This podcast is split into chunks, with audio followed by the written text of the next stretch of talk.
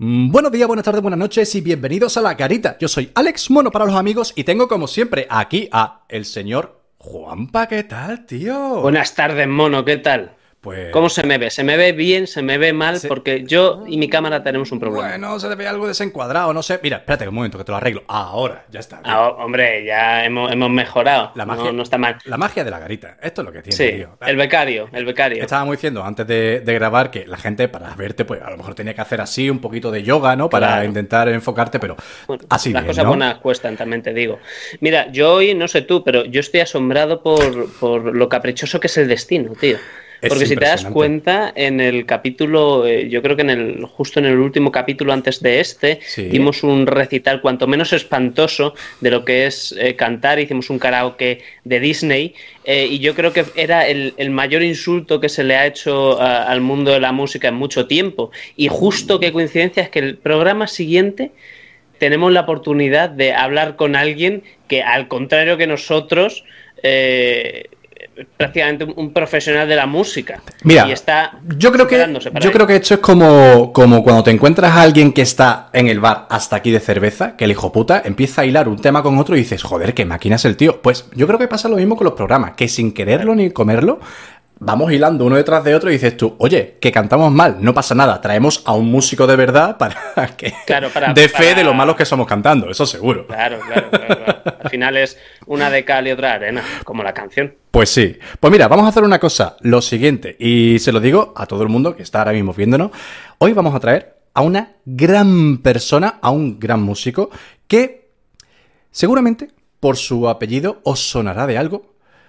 Y seguramente dentro de poco os va a sonar más porque este tío, ojo cuidado ahí, este tío va a pegar un bombazo dentro de poco que vais a flipar. Que vais a flipar. Nosotros, desde luego, estamos mm, locos de contento, súper nerviosos, que además lo que nos faltaba decía Juanpa, porque siempre que traemos a alguien dice que estoy nervioso, estoy contento, no sé qué pasa aquí. Hoy lo estoy yo, hoy lo estoy yo.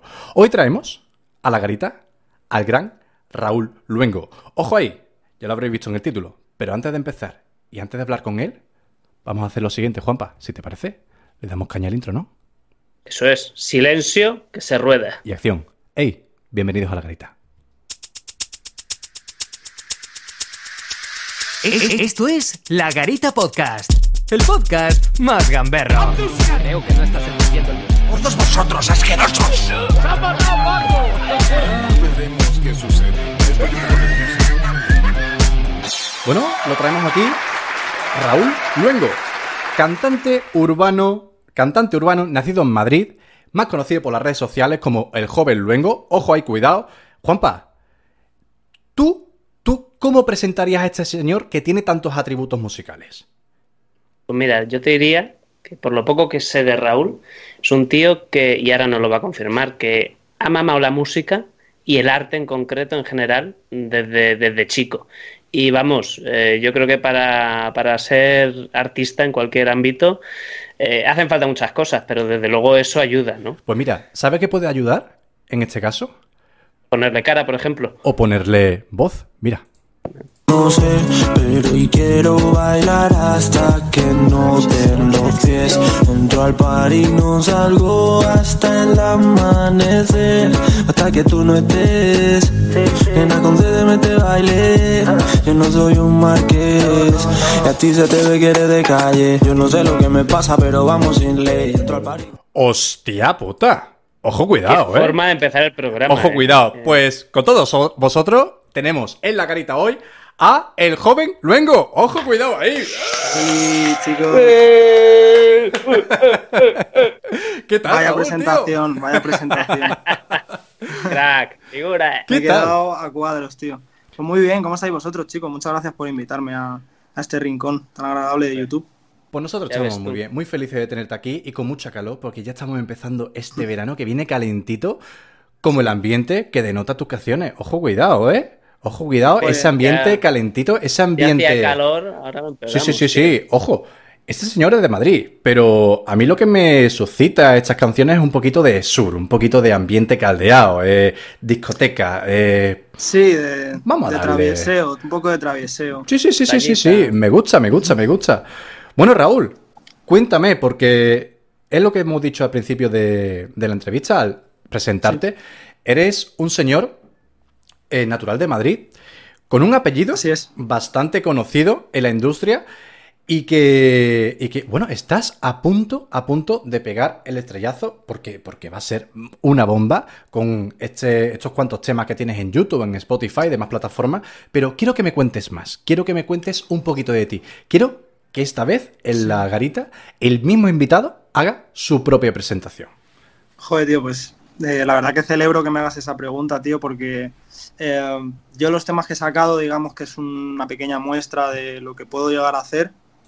Eh, y hay gente, digamos, que le ha, le ha molado, gracias a Dios, lo que hago y se ha dispuesto a grabarme y hacer cosas muy buenas que no han salido todavía, que el, próximo, los próximos dos temas o tres temas van a ser durísimos. Ojalá sea verdad lo que dices, Alex, y se pegue. Pero, pero vamos, yo personalmente creo que es lo, de lo mejor que he hecho. Eh, y hasta ahora he hecho, pues bueno, el tema que acabáis de escuchar, que se llama Caliente, que es un tema en solitario que tengo. Aparte hago versiones en Instagram, pero como digo, son pequeñas muestras que, que yo hago Ujú. que no, que, de- que definitivamente sé que puedo dar muchísimo más y que vienen cosas muy heavy. Aún así, lo que he sacado, súper orgulloso de ello, claro, pero un artista siempre quiere mejor, quiere más y más. Y, y- y yo siempre que saco un tema ya estoy pensando en el siguiente, apenas lo escucho. Y mm, entonces nada, no puedo evitar cuando me ponen un tema mío que ya he sacado, hablarle a esa persona del siguiente, decirle, bro, lo que viene es si te gusta esto, está mucho mejor, hazme caso. Y cuando saque ese, pues el siguiente, ya así va a ser. Eres un culo inquieto, ¿no? Si no estás escribiendo una Sí, tío. canción, explotas. Sí, ¿no? Y además es que hago muchas cosas. Yo, aparte de, de música, eh, bueno, me, me hago yo las fotos, eh, tengo mi trabajo, eh, hago, edito y hago un mogollón de, de cosas dentro de, de mí mismo, que yo muchas veces digo que los artistas pequeños somos nuestra propia discográfica. Nosotros tenemos que, antes de que la gente haga cosas por nosotros, saber hacerlas por nosotros mismos para luego delegárselo a otra persona y saber un poco lo que está pasando, cuánto le vas a pagar a alguien, si verdaderamente eso vale lo que vale. Eh, entonces, no sé, y si no, por mínimo, para, por un poco de humildad, ¿no? De hacer tú el trabajo sucio, mancharte las manos y luego ya que tengas tu estilista, qué sé yo, tu chico que te edite los vídeos, el que te graba, todo eso, ¿no? Bueno, Pero- eso lo delegas, el tema de, de la imagen y el sonido, bueno, la edición y tal, lo delegas en otras personas, pero tú eres eh, compositor de tus propias canciones. Eres, Sí. como dice Juanpa, un culo inquieto. Eh, es lo que también le pasa a Juanpa, porque él también es un culo inquieto, pero con las hipotecas. No para de firmar hipotecas, no sé qué le pasa a este hombre, que está con el Euribor. Eh, que Esta semana mismo- 6, qué locura. Claro, o sea, con... Me eh, que agarrar, no te jodas. está, está todo a tipo fijo y dice que, que, que me vuelvo loco, ¿sabes? Está saliendo bigote de que- Monopoly. Tú ver que subí el otro día a Madrid y decirle, Juanpa, para. Y dice, no puedo, no puedo. Es- me dice Simón que siga firmando. Tipo fijo, variable nunca. Bueno, La, la verdad es que eh, te, te iba a decir, Raúl, que me sorprende, porque al final es lo que tú has dicho, ¿no? Te gusta ya no solo componer tu propia música, que, hombre, es de esperar de un músico, y no todos los, eh, los artistas componen su música, pero ya no solo eso, sino que te encargas de muchos palos dentro de lo que es la producción, la publicación de, de al final de, de tu obra.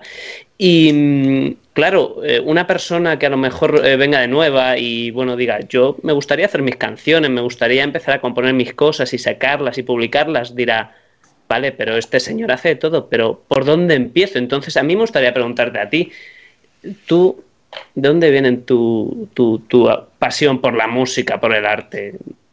Eh, pues, a ver, viene mucha gente a lo mejor por el nombre, eh, lo puede llegar a intuir, eh, pero vamos, si no lo digo yo sin ningún problema, vamos, mi hermana es un personaje público, diría que es cantante, pero es que es polifacética, ella también actúa y baila y hace mogollón de cosas. Eh, ella es Beatriz Luengo, que es una gran artista internacional aquí en España. eh, ha tenido su éxito, pero no la hemos querido tanto como a la mayoría de artistas nacionales que aquí no los queremos y se van fuera a triunfar. No nos Eh, valoramos. no lo valoramos. O sea, igual que mi hermana, hay muchas mujeres y hombres también, sobre todo mujeres, que se tienen que ir a otro país a, a hacer su música, porque, bueno, porque es que aquí no la- las odiamos.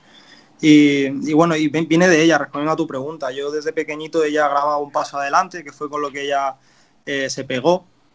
Y, y Mm. des- y desde entonces yo salía en la serie, eh, salía por ahí de fondo. Luego, eh, un paso adelante, por si no lo sabéis, evolucionó a que había un grupo que se llamaba Upa Dance. Sí, y, las claro. y las canciones de la serie las hacían en, en directo, en- en- además lo hacían en estadios, era una cosa multitudinaria. El, el efecto Upa Dance, desde luego, fue brutal, ¿eh? Brutal. porque eh, al final salió el grupo a raíz de la serie. Y no estamos hablando de una serie como las que hay ahora. Sí. No es un juego de tronos que se gastara la gente un millón de euros por capítulo y eso fuera un fenómeno. No, estamos hablando de Upa Dance, que es una serie que empezó como cualquier otra en, en Antena 3, ¿no? Pero Y vamos, yo, yo no veo a Manolo y Benito sacando un grupo de hip hop y haciendo freestyles ni nada, ¿no? O sea, no, como que rompe un poco la cuarta pared, ¿no? Y, Mm. y salen de la pantalla para tenerles enfrente y, y cantar. Y vamos, y yo estaba ahí, mi hermana siempre en todos los conciertos, iba a Valladolid, a, yo que sé, a Valencia, a toda España, y me llevaba con ella porque en un momento del concierto había una canción que siempre salía yo con ella mientras ella la cantaba y me ponía al lado de ella. Eh, pero yo tenía 5 o 6 años y esta fue la primera eh, sensación, la primer- la- el primer contacto que tuve con la, digamos, con la fama y un poco con lo que es estar ahí arriba, porque además la gente, me acuerdo, que me pedía autógrafos hasta a mí, eh, y mis padres y mi hermana, como siempre íbamos con prisa a todos los lados, le Claro. decían a, la- a las seguidoras, no sabes escribir, no sabes escribir, porque yo era muy pequeño, y yo me picaba y no entendía nada y le decía, sí sé escribir, yo sé escribir, no me, no me digas que no". quita, quita, papá, quita. Sí, sí, sí, sé, pero no por firmarlo, porque me diga delante de alguien que no sé escribir cuando sé. Bueno, cosas de niños, ¿no? Y, Claro. y nada, sí. Y, y entiendo que llega un momento, ¿no? Que tú le dices, eh, bueno, a tu hermana y a tus padres, a tu familia, ya le dices, oye, que yo quiero hacer lo mío, yo quiero dedicarme a esto o intentarlo. Eh, claro, yo me imagino eh, en ese momento a lo mejor a tu hermana que ya tenía una trayectoria. eh, no, ¿No te dijo algo en plan, Manolete, ¿para qué te metes?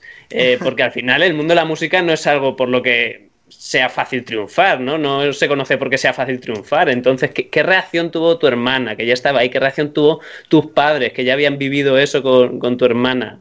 No, la, la música no es fácil triunfar. Yo siempre digo que tú si quieres estudiar medicina, si inviertes muchas, muchas horas en estudiar, probablemente te acabes dedicando a la medicina, pero en la música, aunque inviertas un millón de horas, nada te va a asegurar que te dediques a la música. Entonces, eh, depende de lo bueno que seas, pero también depende un poco de la gente, la suerte que tengas, estar en ese sitio. Eh, al final, mi caso, yo me, es inevitable que no me dedicase a la música. Yo creo que la, la noticia hubiese sido que me quería dedicar a otra cosa, pero, pero mi hermana siempre me ha dicho que yo me busque eh, otra fuente de ingresos que no sea la música, porque así es cuando la música sale mejor. En el sentido de, y esto es algo que también, si le sirve a alguien que esté empezando, se lo aconsejo bastante, y es que todo su que no dependa todo de la música, que, que tengan un trabajo estable a ser posible, ya sé que la cosa está fea. Un Pero- plan B, ¿no? Sí, que no, que la música sea el plan B. El plan A tiene que ser otra cosa.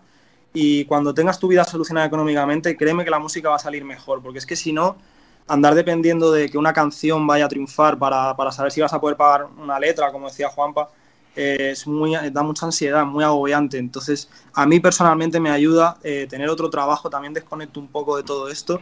Eh, tener esa rutina me viene bien a la hora de componer. Y aparte, tener mi sueldo fijo y estable y saber que si un mes no genero suficiente ingreso, porque yo tengo mi letra también, tengo mi casa, Mm. eh, y, y claro, hay que pagarla. Y mi música de momento genera ingresos, pero no son nada estables. Eh, esto lo dice alguien que, que está empezando, como quien dice, a, a generar ingresos. Entonces se lo recomiendo bastante a, a los chicos. Básicamente lo que nos estás contando es que un artista, para por lo menos eh, triunfar o seguir el camino del triunfo, tiene que tener esa, esa tranquilidad de decir, bueno, tengo mi fuente de ingreso y puedo escribir con tranquilidad porque la música no es que sea un camino fácil, no que sea un camino rápido, es un camino, creo yo, tedioso, lento, lleno de baches, lleno de piedras. Te vas a caer, te vas a levantar, pero una y mil veces, eso seguro. Eh, tu hermana seguramente te lo ha dicho tu hermana será la primera que se haya tropezado, se haya vuelto a levantar. Y en eso yo creo que consiste el, el artisteo y que seas un gran artista, si te constituyes, ¿no? Como, como artista de, y como profesional de la música. El saber levantarte, el saber reponerte, el lidiar con todo ese contexto que muchas veces te presiona, te abruma, porque a esto quería llegar yo. Hay emociones que sienten algunos artistas, sobre todo cuando empiezan a llegar a la cúspide, que mucha gente les sigue tanto para bien como para mal. Bueno, eh, ¿cómo lidia una, una artista con ese tipo de presión? Visto desde tu carne, desde tus carnes o visto desde la carne de tu hermana, porque imagino que lo habrás vivido junto a ella en el momento de haber estado, como tú has dicho, de pequeño, estar por la calle, que te sigan los fans, que te pidan autógrafos. ¿Cómo un artista puede lidiar psicológicamente con esa presión? Esa presión tan, tan enorme que se le genera a alguien. Pues eh, mira, yo te voy a contestar precisamente lo que mi hermana diría, porque es que al final es mi máxima influencia en la vida y yo muchas de las cosas que digo las aprendo por ella. Ella te diría algo así como que la, la presión es una mochila, ella es un concepto que le encanta utilizar, la mochila de la vida, digamos, donde tú al final te vas cargando cosas, eh, ya no tiene por qué ser en la música, pueden ser culpabilidades de tu vida privada, de cosas que te hayan pasado con tu pareja, con tus padres, y eso son cosas que te vas cargando en esa mochila. Una de ellas puede ser la presión social, de, de ser un personaje público, y ella siempre aboga por, ir quitando peso de, ahí, ir liberándote y de hecho si puedes llegar a quitarte la mochila y vivir la vida ligero. Entonces es que es, es lo mejor. Eh, así a términos prácticos te diría que lo mejor es que te dé exactamente igual lo que te diga, no leer nada de comentarios y la única manera de lidiar con la presión es que te dé igual, porque es que no hay, mm, si te enfrentas a ella vas a acabar peor porque es muy duro, muy duro. Yo a mi hermana le he leído comentarios de ella que me afectan a mí, no me quiero imaginar a ella que, que, que, eh, vamos, que la llegan un montón muchas veces como a todos los artistas. A mí incluso también me han llegado bastante, sí, pero es que me da igual. ¿Tú te ves preparado emocionalmente para dar el salto? El salto triunfal, ¿no? Pues, con ayuda de tu hermana, sin su Eh, eh, ayuda. el pelotazo. El pelotazo, el pelotazo gordo, porque claro, tú puedes estar preparado musicalmente, por supuesto que sí, tener una fase, una fase, pero claro, tú te ves mm, dispuesto a recibir comentarios, críticas constructivas y destructivas también. ¿Cómo, lidiarías, ¿Cómo lidiarías con todo eso? ¿Te ves capaz? Sí, eh, en cuanto a las críticas constructivas, sí que me veo capaz perfectamente de lidiar con eso.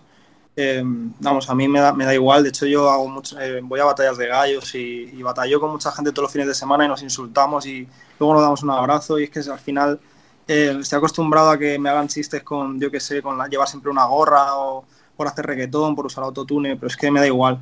Sinceramente, es que no, no me importa. Pero la otra pregunta de si estoy preparado para pegar el pelotazo, eh, pues buena pregunta, tío, porque es que la- eh, cualquier eh, chaval que esté empezando te va a decir que sí, que está preparado, pero es que yo sé lo que es esa, esa mierda y, y es muy duro.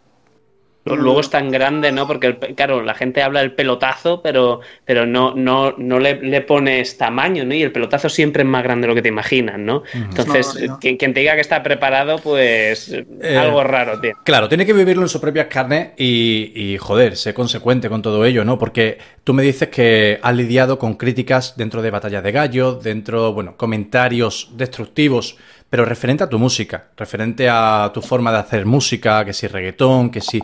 Pero esos son los comentarios destructivos, vamos a llamarlo lights. Vamos a decir comentarios destructivos ya refiriéndose a tu persona, a tu familia. Eh, ser perseguido por la calle, ser perseguido no solamente por fans, por fans locos que vengan con diferentes maneras, ¿no? De, de- por la prensa.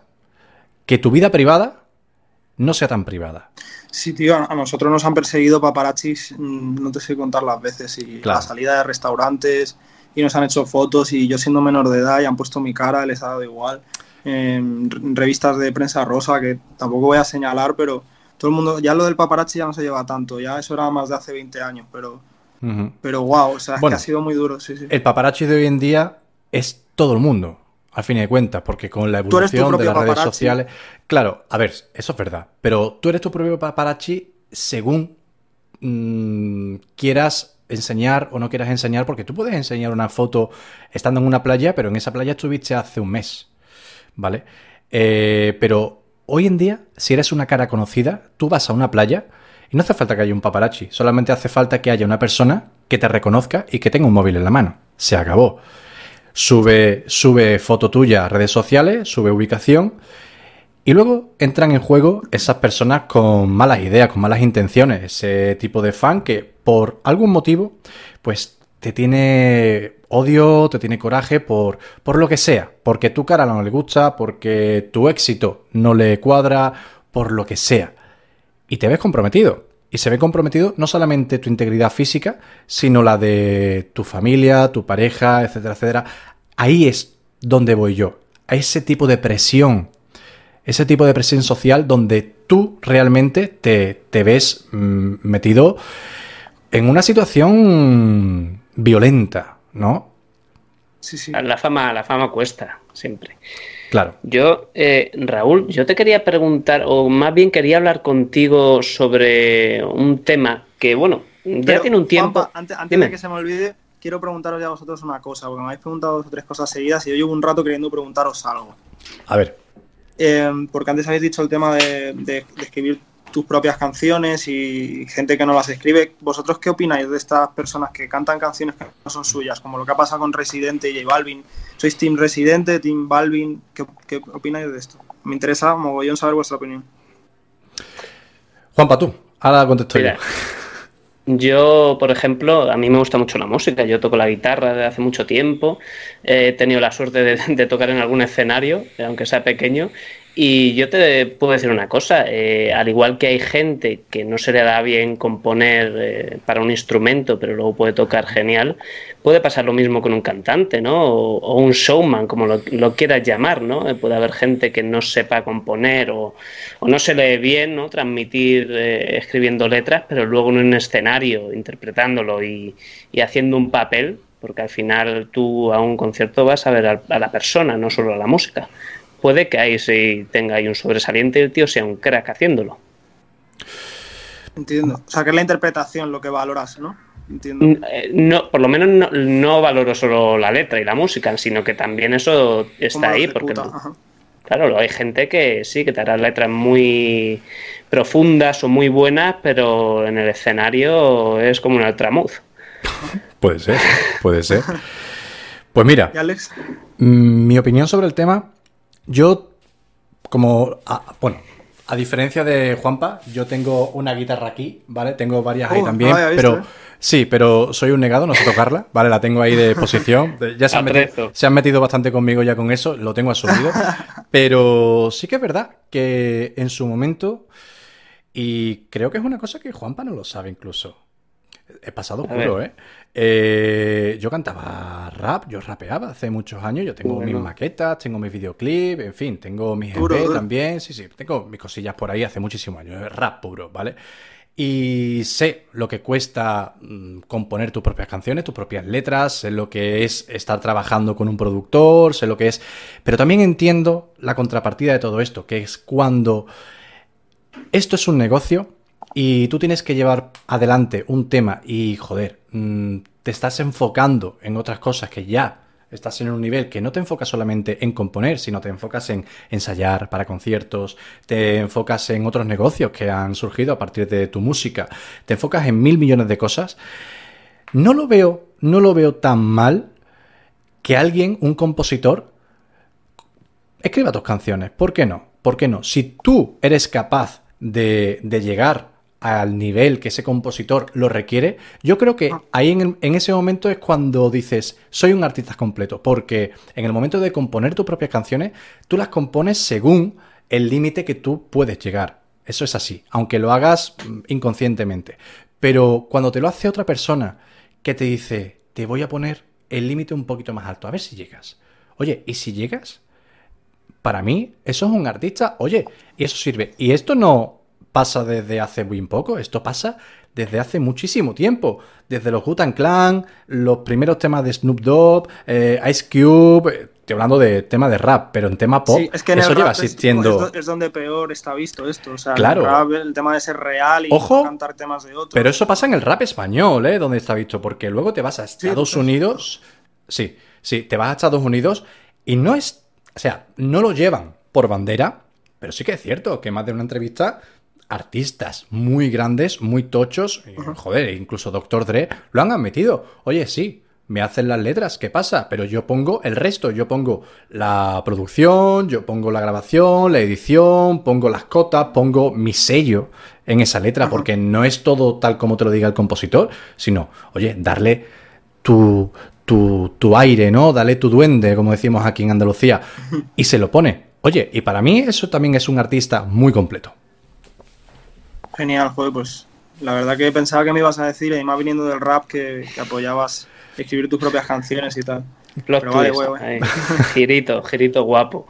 Pues sí. Eh, mira, justo ha hablado Mono de raperos estadounidenses y tú antes has estado hablando un poco del tema de, bueno, de hacer tu eh, varios roles dentro de la producción de música, sobre todo también para, para poder controlar tú o conocer más el tema del dinero y tal. Y yo te quería hablar, Raúl, quería hablar contigo de, bueno, hace un par de años, eh, en diciembre de 2020, eh, Kanye West incendió Twitter.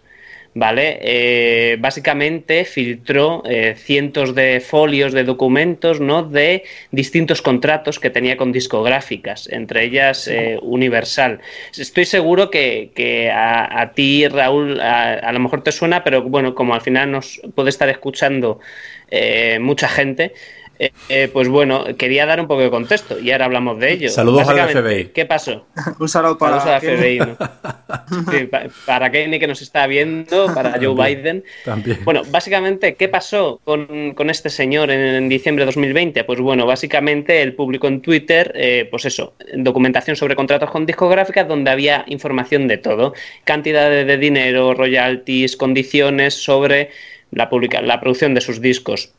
Básicamente, eh, después de publicar los documentos en sí, pues eh, que eh, los, eh, los tachaba de, de compañías esclavistas, ya que bueno, denunciaba que, que él no veía un duro, no veía prácticamente dinero eh, y que quería recuperar el, el derecho de los originales, ¿no? De, de los, de los originales de los álbumes, de las canciones y poder trabajar con ellos sin que hubiera un intermediario. Aquí, aquí estamos hablando de un caso Gürtel, pero en la música directamente. Parece que sí, pero ojo que hay, giri- hay girito de guion. A ver. Vamos a terminar y, y ahora ya hablamos, porque claro, aquí viene un giro de guion y es que tras el bombazo, eh, claro, la gente se pone a leer los documentos, se empieza a, a tirar del hilo, la gente empieza a hablar, se empieza a, empieza a salir más información y qué pasó detrás de esto, cuál es la verdad detrás de esta historia.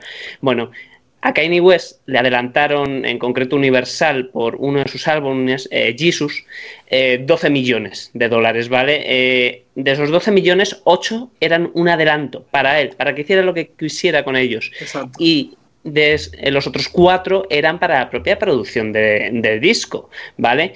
¿Qué pasó? Bueno, mm, con los 8 millones, eh, no vamos a decir lo que hizo o no hizo, pero con los 4 millones que tenía destinados para producir el disco, se quedó corto. Necesito casi 2 millones más, 1.500.000 dólares más.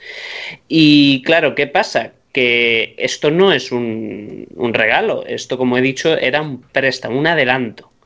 ¿Qué pasa? Que cuando la discográfica obviamente quiere cobrar ese adelanto, quiere recuperar ese dinero, ¿de dónde saca el dinero? Pues obviamente de las ventas de todos los discos, de lo que se genere en dinero de, concierto, básicamente de todas las fuentes de ingresos que se reciben en base al disco de Jesus. ¿Qué pasa?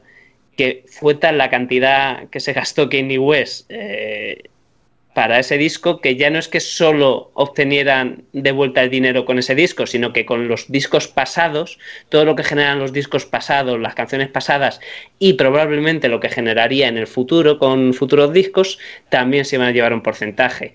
De aquí que obviamente eh, este señor no estuviera viendo un duro por prácticamente ninguno de sus temas. Total, en resumen, eh, yo lo que veo aquí es que eh, Kenny West, como no veía dinero, eh, se rebotó. Y claro, aquí viene mi pregunta para ti, Raúl. Eh, ¿Tú qué opinas de esto? ¿Crees que las discográficas de verdad se aprovechan? ¿Crees que a lo mejor los artistas deberían leer un poquito más los contratos? Yo te digo que es firmar con el mismísimo diablo. Eh, hace unos años sí que las discográficas estaban en lo alto y los artistas teníamos que comer de su mano. Eh, pero hoy en día cualquier persona con un ordenador y sube sus cosas y lo que hablábamos antes de los roles y, y cualquiera se hace sus cosas. El tema de Kenny West es algo que viene pasando toda la vida eh, y es que lo- los chavales piensan que firmar con una compañía es lo mejor que te puede pasar y, y cuando firmas con una compañía pueden pasar dos cosas, que es que te den eh, un adelanto, que es lo que hablabas tú, que, que decía Kenny, eh, que bueno, ese adelanto en cualquier caso no es dinero tuyo, eso es dinero que va invertido, como dices, en la producción o, o bien eh, en lo que sea, pero no para que tú te pagues tu letra, eso es dinero para tu trabajo. Y a lo mejor te sobra algo de ese dinero para ti. Esa es una de las opciones. La otra opción es que efectivamente ese dinero sea para ti, sea tu paga, pero cedas porcentaje de tu canción y que el día de mañana, como le ha pasado a Kenny, pasen los años y esas canciones generen mucho dinero y tú no tengas los derechos. Claro. Eh, entonces, eh, hay que ver bien lo que lees, porque en un principio a la, a los- a la- a la gente joven les ciega mucho el, el dinero y te dan 30.000 euros de repente en ti, porque 30.000 puede ser una cifra que te dan parpadeando cualquiera de las tres compañías grandes, vamos.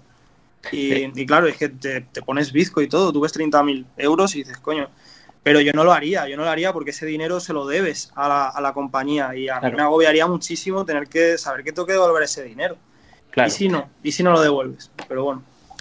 Desde, desde luego es como una hipoteca al final, ¿no? Total, Eh, claro. Te quedas con ese préstamo. Y Ya y iba a hacer un apunte porque eh, a raíz de buscar un poco de información de lo de Kanye West, eh, eh, descubrí que, que le pasó algo parecido a, a Taylor Swift.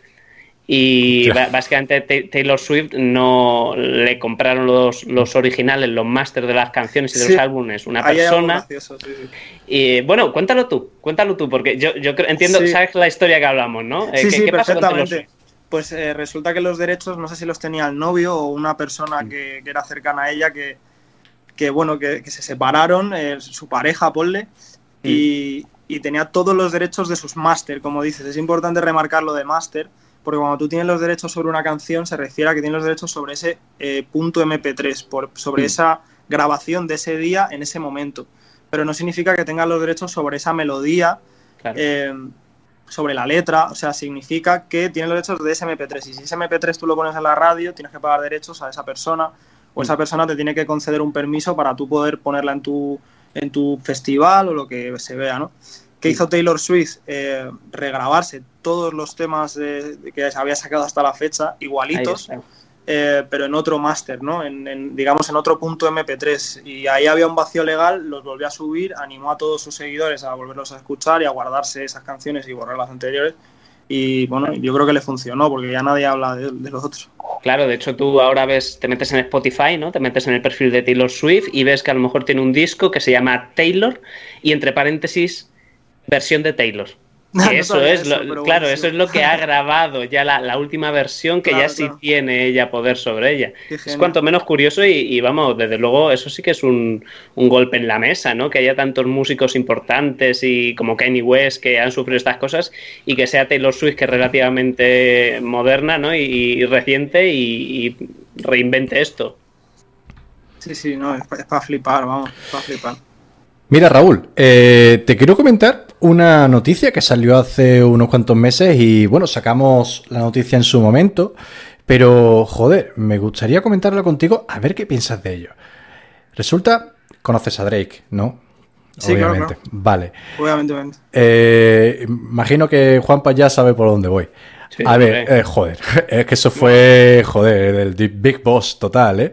A ver, resulta, te, te- te pongo en situación, ¿vale? Drake Sí, pues se liga a una, una modelo superestrella, no me preguntes el nombre, una modelo random Ajá. de Instagram con millones de seguidores.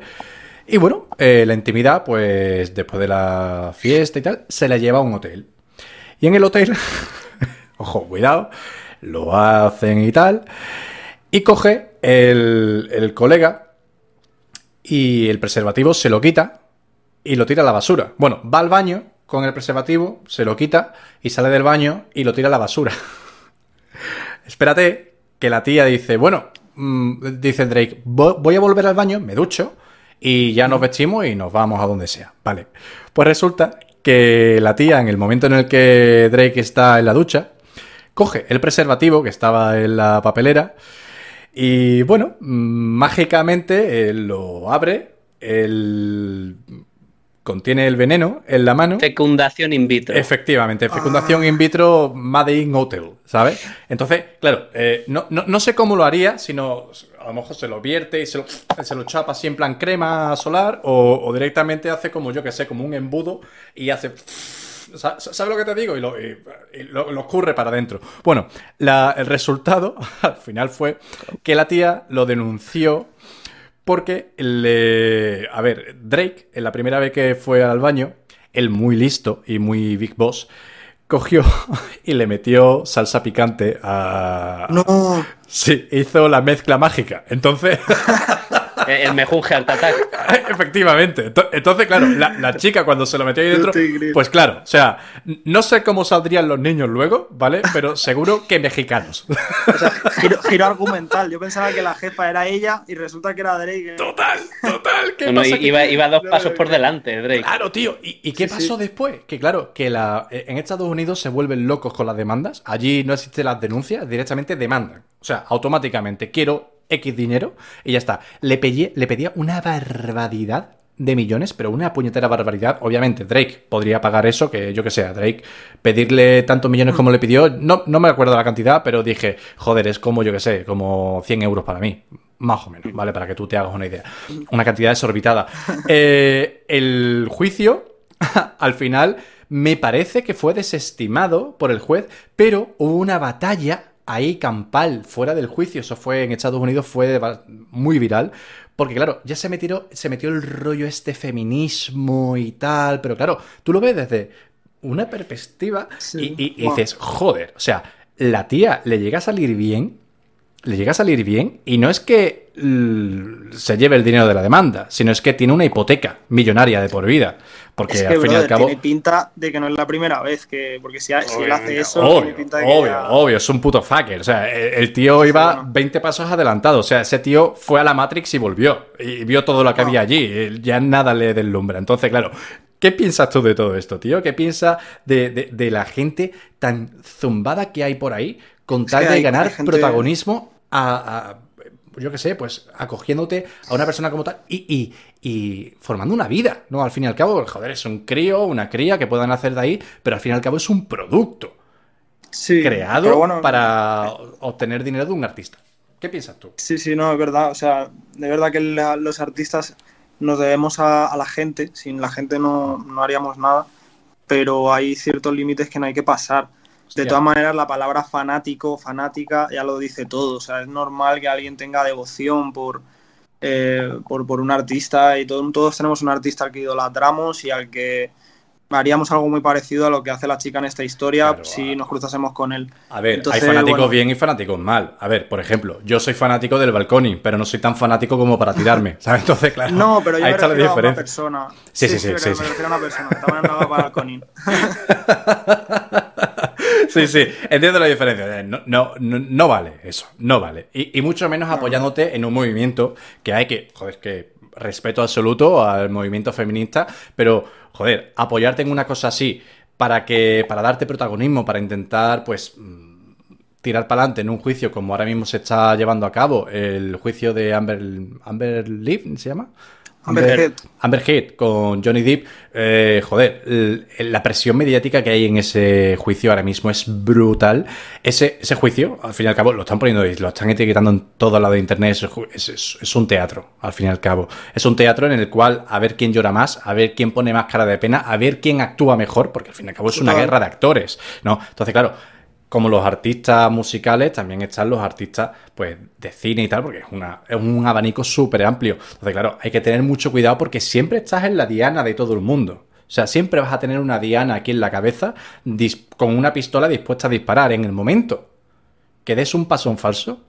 Ahí va a estar esa pistola siempre. Entonces, claro, volvemos a la dinámica de antes. Es una presión. Tiene que ser una presión tan brutal, tan brutal, que poca gente, poca gente mm, puede lidiar con ello. Mira Kurt Cobain.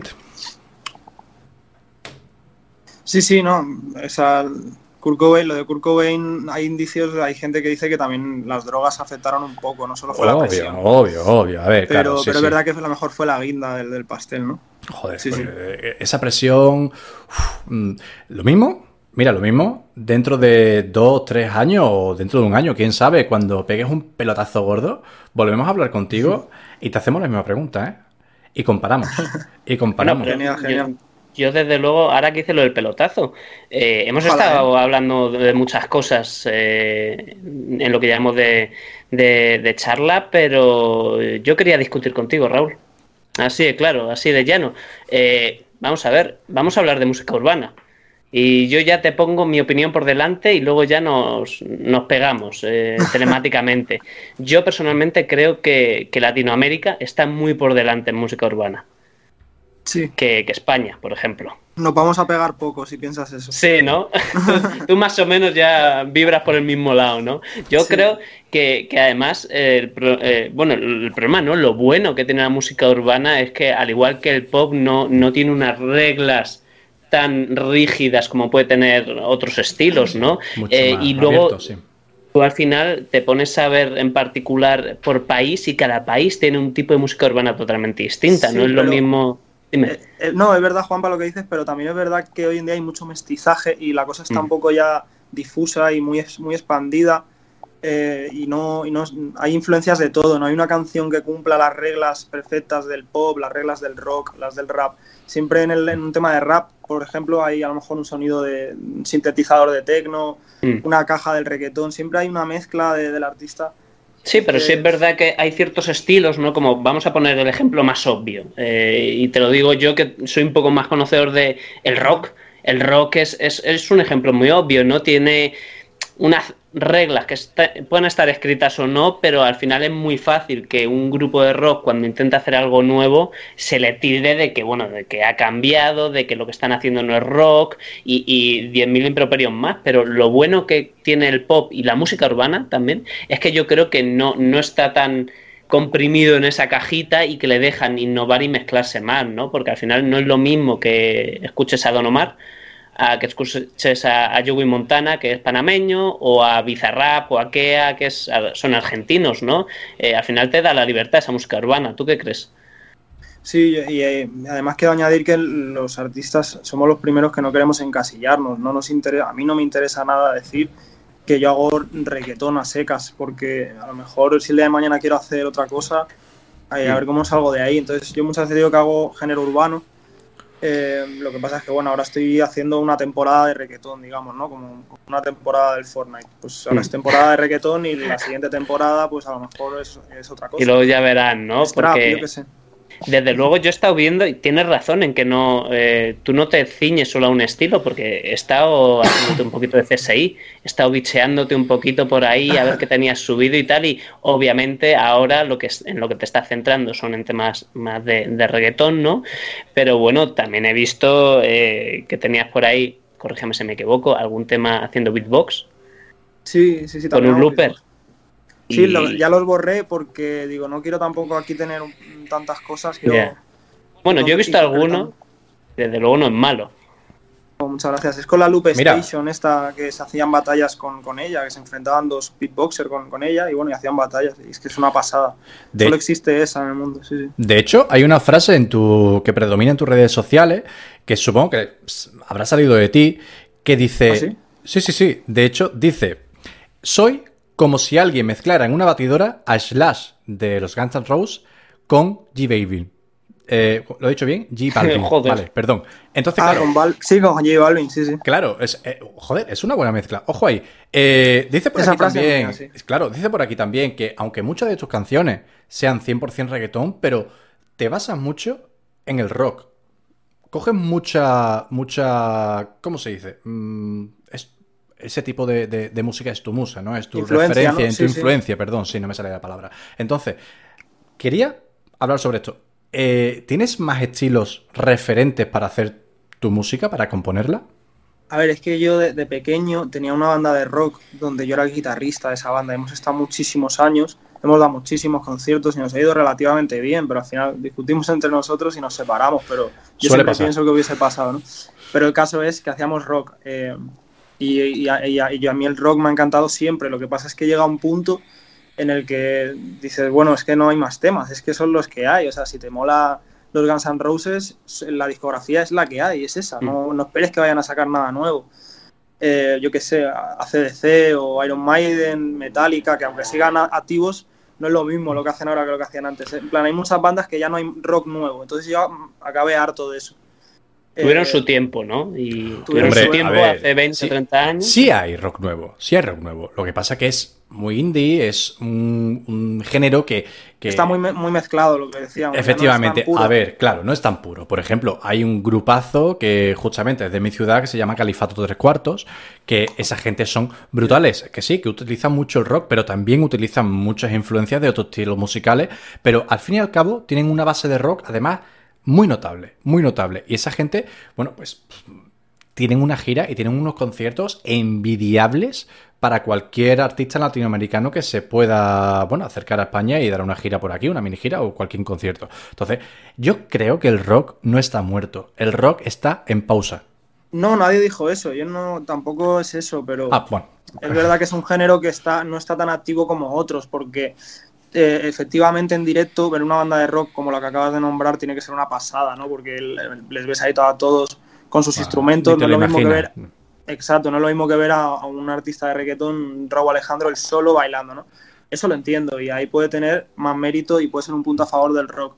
Pero también el reggaetón tenemos que tener en cuenta que se están cada, cada semana están sacando canciones nuevas, cada mes eh, hay artistas que sacan disco cada nada, Bad, eh, Bad Bunny saca cada año un disco, dos, eh, están siempre en el estudio, siempre grabando. Ojo- y ojo con así no eso. dejan de dar conciertos tampoco. Ojo con eso, Raúl, porque eh, es una cosa que me escama bastante con la industria musical que se ha venido, bueno, dando la cara desde hace bien poco, unos 6, 7 años, 10 a lo sumo, y es lo que tú me estás comentando. Y quería discutir contigo esto.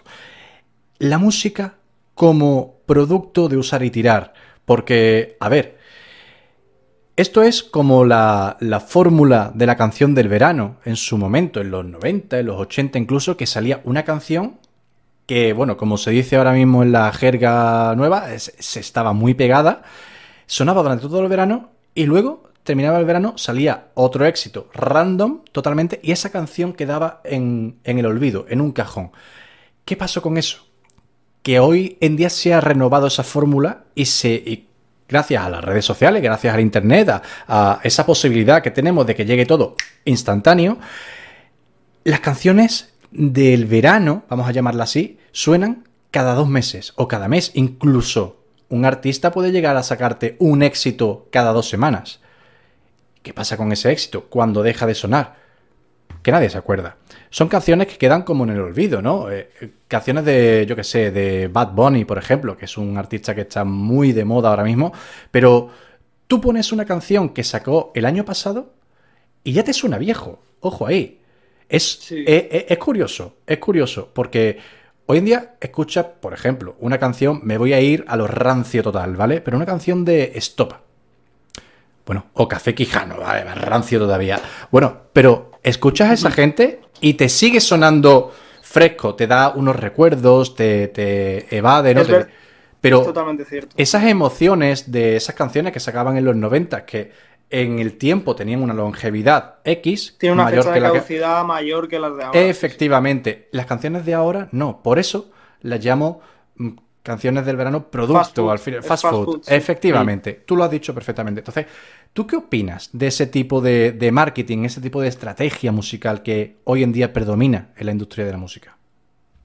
Eh, pues es que al final no lo decidimos nosotros, eh, ni vamos, hablo de nosotros como si yo representara a todos los puñeteros artistas de este planeta, Bueno, ¿sabes? Pero- estás integrado en ese mundo, al fin y al cabo, claro. pero al final no, no, no lo decido, o sea, no, yo no yo no decido hacer temas rápidos, eh, al final es lo que hay, es lo que el público demanda, es una vida muy rápida la que llevamos eh, todos en, en general, hay países que no tanto, pero, pero en general es, es de llegar a casa, comer y tú ocupas al final dos minutos de, su tiempo del día, eres los dos minutos, tres de entretenimiento suyo al día eh, y ya está, y a otra cosa, y, y no más. Entonces ahí íbamos a lo del hate, que esa persona te deja un comentario ahí, en los tres minutos de su día se pira y te quedas tú ahí con eso, ¿no? Entonces, eh, el tema de, la- de las canciones rápidas, pues yo, vamos, la- las seguiré haciendo y si mañana se pega eh, sacar discos, pues haré discos y así, ¿no? Porque al final si quieres dedicarte a esto, eh, tienes que hacer lo que, lo que demanda el público. Esto es lo que tienen los raperos. Es yo soy real, yo hago lo mío y aunque no venda, lo voy a seguir haciendo. Digo, pues bueno, pues te vas a tener que buscar otro trabajo toda la vida, no vas a Hombre, dedicarte a esto. sí, sí, sí, sí. Es un buen punto de vista. A ver, yo creo, yo creo, a todo esto, y te contesto según mi punto de vista. Yo Sí, creo que eh, la industria de la música, hoy en día, con el tema de fast food musical, hoy en día ha evolucionado justamente al contrario que en los 90. Te lo explico.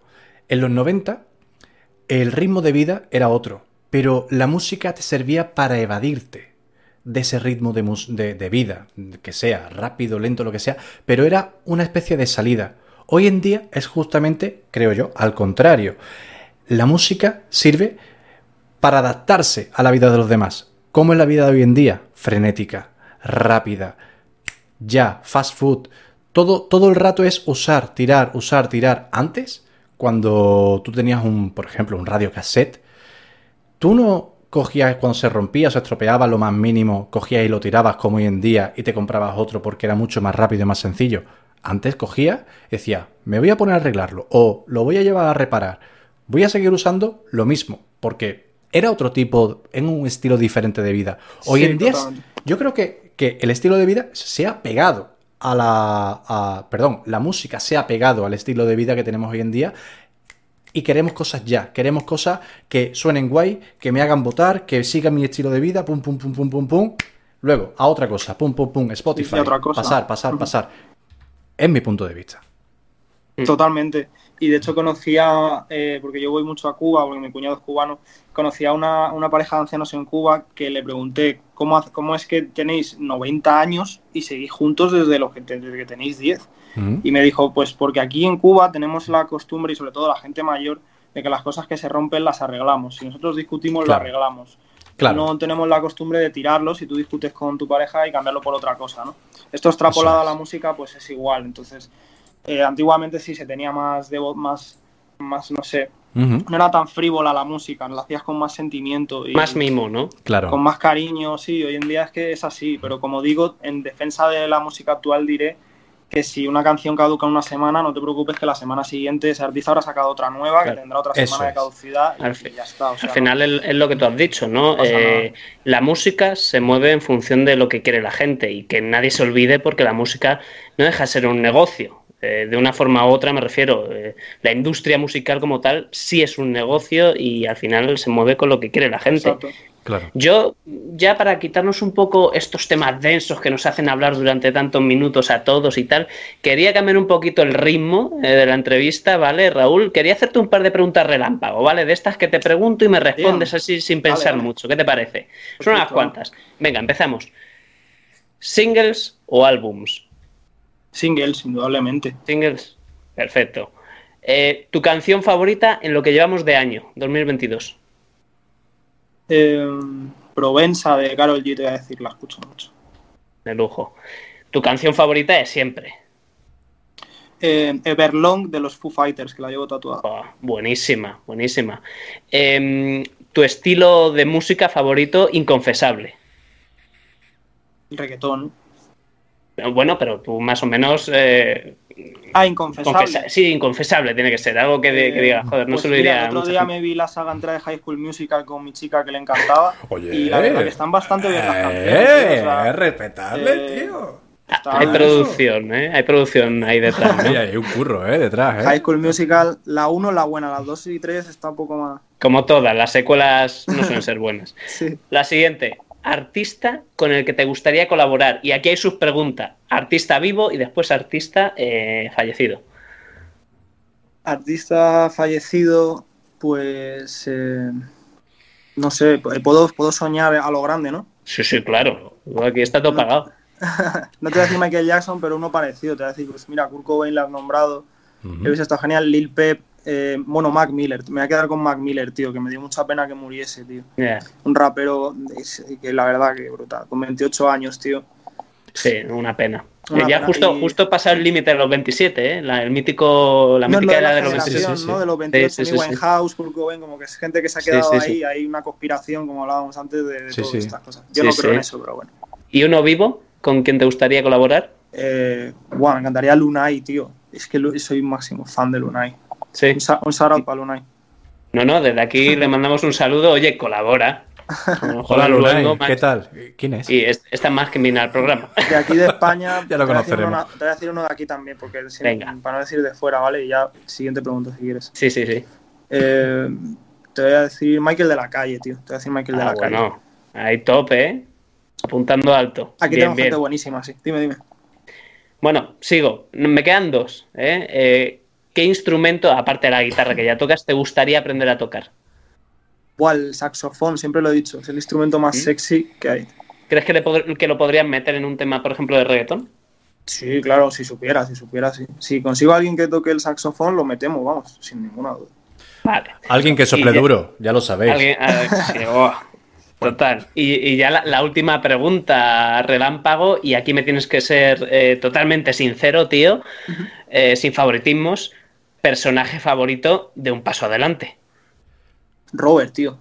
Robert, oh, Robert me representa cuando hacía así Con- la, la. Robertiña, la Robertiña, tío. re- Sí, respeto, tío. respeto O sea, ante cómo, todo. cómo lucha ese tío por sus sueños, cómo se cuela, sí, cómo sí. miente, cómo, cómo lo, lo- así, consigue, así consigue ser grande en la vida, tío. Sí, Echándole cara se- y siendo cuando se mete ahí con la pistola en, en la prueba de audición, se queda con todos, qué crack. Sí, sí, sí. Hostia, se me, se me ha ocurrido una pregunta. Bueno, se me ocurrió hace tres días, pero te la voy a soltar. Eh, ¿Cuándo vas a colaborar con tu hermana? Eh, pues mira, muy buena pregunta, no, no me la esperaba para nada. Eh, pues mira, va a venir ahora en un mes a grabar Upa Next, porque después de, no sé, 20 años van a volver a hacer Upa Dance. ¿Tenemos primicia? No, no- ah, no lo sé, no lo sé, la verdad, no tengo ni Tenemos primicia. Eh, eh, gente, esto va a las redes directamente, ¿vale? Ya lo sabéis. Bro, no lo sé, la no yo Mierda, la he cagado. Corta, corta. Solo te diré que eso, que va a volver eh, un paso adelante en, en Netflix y tal. Y va a venir aquí a España porque ella vive en, en- Miami. Y, y hemos hablado para que hacernos un tema, porque no, no lo hemos hecho antes porque quería tener un poco de rodaje. Eh, y nada, y para cuando me exponga a ella, a toda la gente, yo tener un poco de bagaje y tener un poco de cosas donde la gente pueda indagar, ¿no? Y, y no hacerme el, el primer tema con ella y no tener nada. Y entonces, Claro. bueno, yo creo que ha llegado el momento y este año me haré un tema con ella y, y si Dios quiere, que ya lo tenemos, está ya Bueno, hecho y todo. Se ¿qué llama- estilo va a llama ser? Delito. Delito. Ya lo tenéis pensado en llama el título y Eso sí es todo. primicia, ¿eh? Se llama Delito, sí, sí. Tenemos primicia, Y que lo sepáis. Bueno, exclusiva. ¿y qué, estilo vais a rodar ahí? Eh, ¿Reggaetón, pop, eh, un poquito de trap? ¿Vais a meter rock, tal vez? No, es mi hermana hace hace, de- hace un género urbano brutal, hace reggaetón. Sí, sí. Ha hecho la de Rakata hace poco con, con Omar Montes. Correcto. Sí, sí, sí. Joder, Súper ¿eh? callejoso. Ha Muy pegado, ha callejoso pegado, ese sí, tema, sí. sí, sí, sí. Eh, y el género, pues no sé, es, el- ese en concreto es reggaetón, pero del, del introspectivo que llamo yo, ¿no? Del reggaetón que, que bailas tomándote una copita tú solo, no con el que estás con una chica ahí dándolo todo, ¿sabes? Ah, bueno, pues mola. Eh, Un reggaetón de, de pensar, de esto de, yo qué sé. Por cierto, tenemos que decir tus redes. Bueno, mejor, dilas tú. ¿Sí?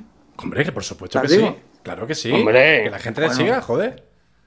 No, pues en, en las redes es joven luengo en todo, tío. O sea, en Facebook, en Instagram, en Spotify, en tu microondas puedes poner joven luengo. Yo creo que también puedo aparecer. Sale, sales tú así en pequeñito, ¿no? Dando sí. vueltas. Eso, Sin eh, barra ni nada. Tal cual. Ojo, ge- gente, entrad en el Instagram de Joven Luengo, pero entrad ya, porque este señor tiene en las stories a este mismo señor haciendo una versión de Salimos de Noche de Tiago P- PZK con su sí. guitarrica. Y no es, un- guitarra. no es una guitarra a trezo que te hayan puesto, que te hayas puesto para decir, no, hago el. No, no. La toca de verdad. Esto. La toca de No, verdad, no, y eso ¿eh? es un guitarrón. ¿Qué guitarra es esa? Esa en concreto es una Ibanez eh, rosa, porque bueno, me flipan las Ibanez, la verdad, las formas son súper finas, tío, no Mm. pesan nada. Eh, no sé, esa en concreto es una Ibanez, pero tengo, yo que sé, como 20 guitarras, tío. Llevo toda mi vida tocando. ¿Te plantarías eh, dejar un poco de lado la carrera individual y a lo mejor volver a montarte un grupo? Si se te sale esa oportunidad y lo ves claro, dirías, no, no, es que voy a montarme un grupo como tal, tradicional, voy a dejar la parte... Sí. Sí, si lo hiciera, llamaría a, la- a los chavales con los que hice el grupo cuando era pequeño y lo correaría con ellos, sin ninguna duda, vamos. De hecho, Claro. el el cantante de, de ese grupo Claro. sigue activo, o sea que... También, sería- también puede llamar a los de la garita. Uno rapea y otro toca la guitarra. No me digas. Sí, sí. te- eh, te- otra primicia también. ¿Qué, po- podría Hay- hay salir mal, no? Sí, sí. Podemos hacer alguna, Durísimo. al- al- alguna locura. Haremos, algo haremos, ya está. Lo subiremos a las redes también, por cierto.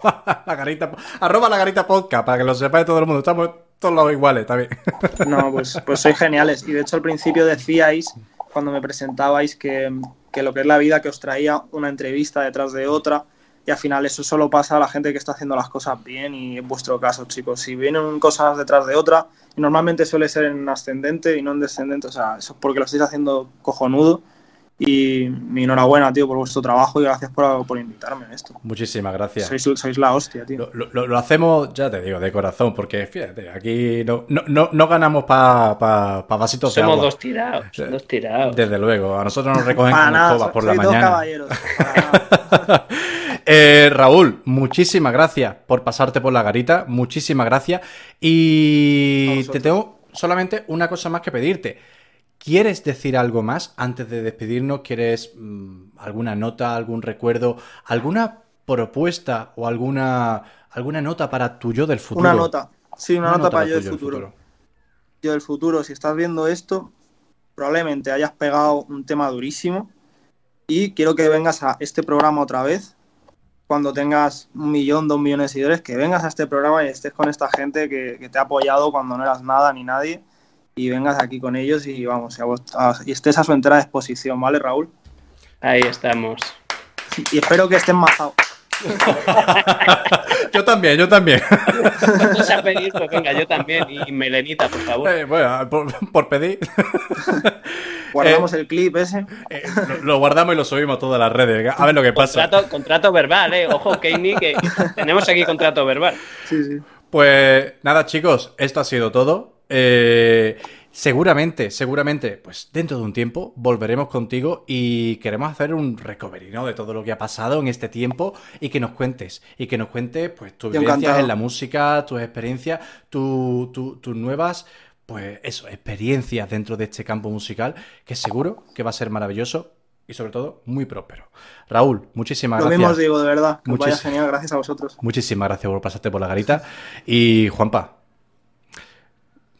¿qué, qué te digo? ¿Qué te ¿Qué, digo? qué me vas a decir? A mí nada. ¿Qué? Díselo a la gente. ¿Dónde Ah. nos va a encontrar, tío? Pues mira, pues no pueden encontrar, mira, lo voy a hacer como siempre, aquí. No podéis encontrar en Instagram, en Twitter, en hasta TikTok, fíjate, en YouTube que te puedes suscribir, darle al like, darle a la campanita para que te avise cuando subimos vídeos. Oye, y que también nos tienen en audio en Spotify, en Podimo, en Google Podcast, en Apple Podcast, en todos lados. No sé qué ha sonado por ahí, pero bueno, todo eso y mucho más. Ojo, y si no estamos, ¿qué hacemos, Juanpa?